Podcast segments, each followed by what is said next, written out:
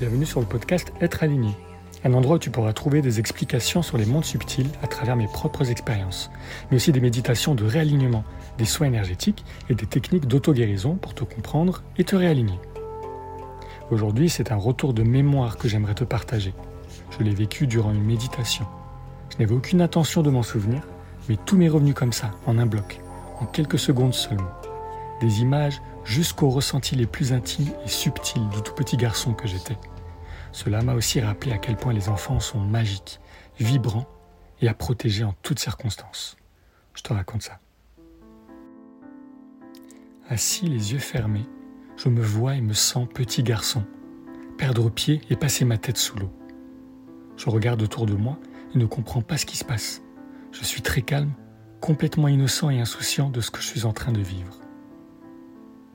Je me sens aussi très rayonnant, complètement vide et nu de toute croyance, interprétation, expérience de ce monde.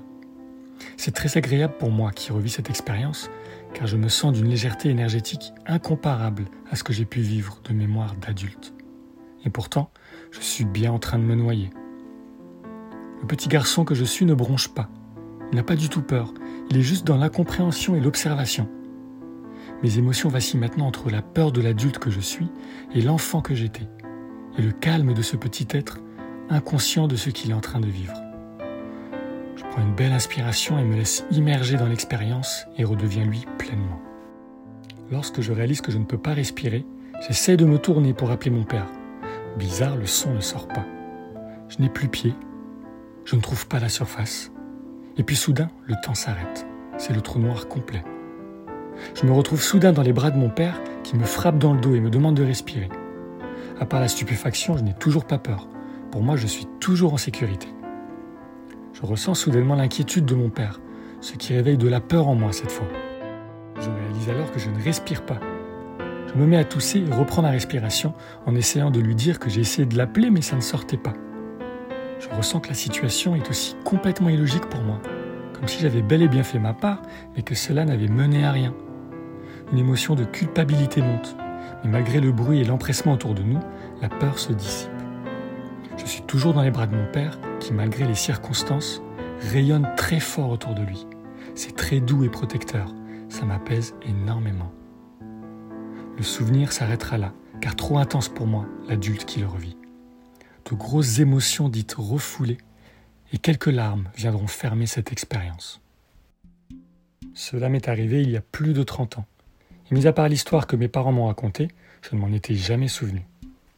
À ma surprise, ce qui aurait dû être une expérience traumatisante en a été une toute autre en réalité.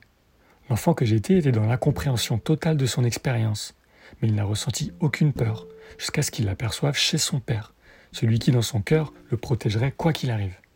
Et c'est bien ce qui s'est passé. Mon protecteur attitré avait sauté dans l'eau pour me sauver de cette noyade.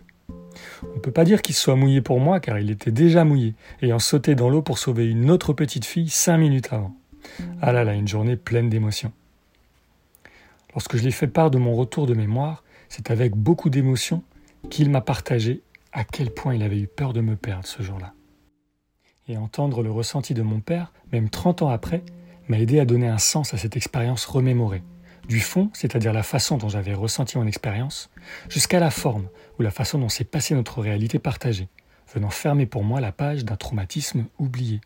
Comme quoi, il n'est jamais trop tard. Pour revenir à ce petit garçon que j'étais, il était si innocent, si pur énergétiquement, si présent dans son expérience, mais aussi si vulnérable et inconscient du monde qui l'entoure et de ses dangers. Je concevais bien cet état d'être car je le percevais aussi chez d'autres enfants, mais le ressentir de l'intérieur comme cela, c'est une belle claque pour l'adulte que je suis aujourd'hui. Et la vie faisant bien les choses, le soir même, je me suis vu protéger un petit garçon durant un spectacle de feu, qui rayonnait de sa présence et de son innocence. Je me suis assuré qu'il soit en sécurité, restant près de lui, entre le feu brûlant de la scène et son air ébahi du moment. Alors je vous partage tout cela pour mettre en lumière à quel point les enfants absorbent les ressentis conscients et inconscients de leur monde environnant et encore plus de ceux qui sont là pour les accompagner et les voir grandir. Par conscient et inconscient, je veux dire ici les peurs cachées dans les dires et les faire des parents, dus à leur propre blocage et croyances limitantes personnelles, mais aussi tous les non-dits et leurs ressentis lors d'événements intenses, voire traumatisants, comme cette histoire de noyade. Je n'envoie la pierre à personne évidemment.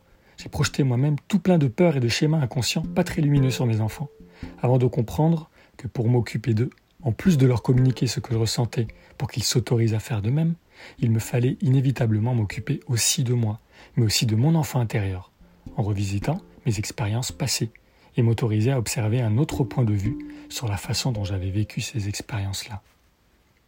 À mon sens, ce travail individuel à revisiter nos expériences passées nous permettra de comprendre un peu mieux les enfants d'aujourd'hui, pour les épauler et les soutenir dans leur démarche de créer un monde qui leur conviendrait un jour.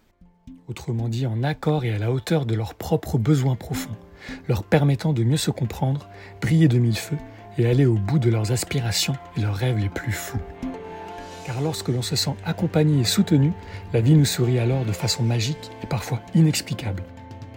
Je vous partagerai mes expériences là-dessus dans un prochain épisode. En attendant, prenez soin de vous et de vos mondes intérieurs. Grandir en conscience, un jour après l'autre.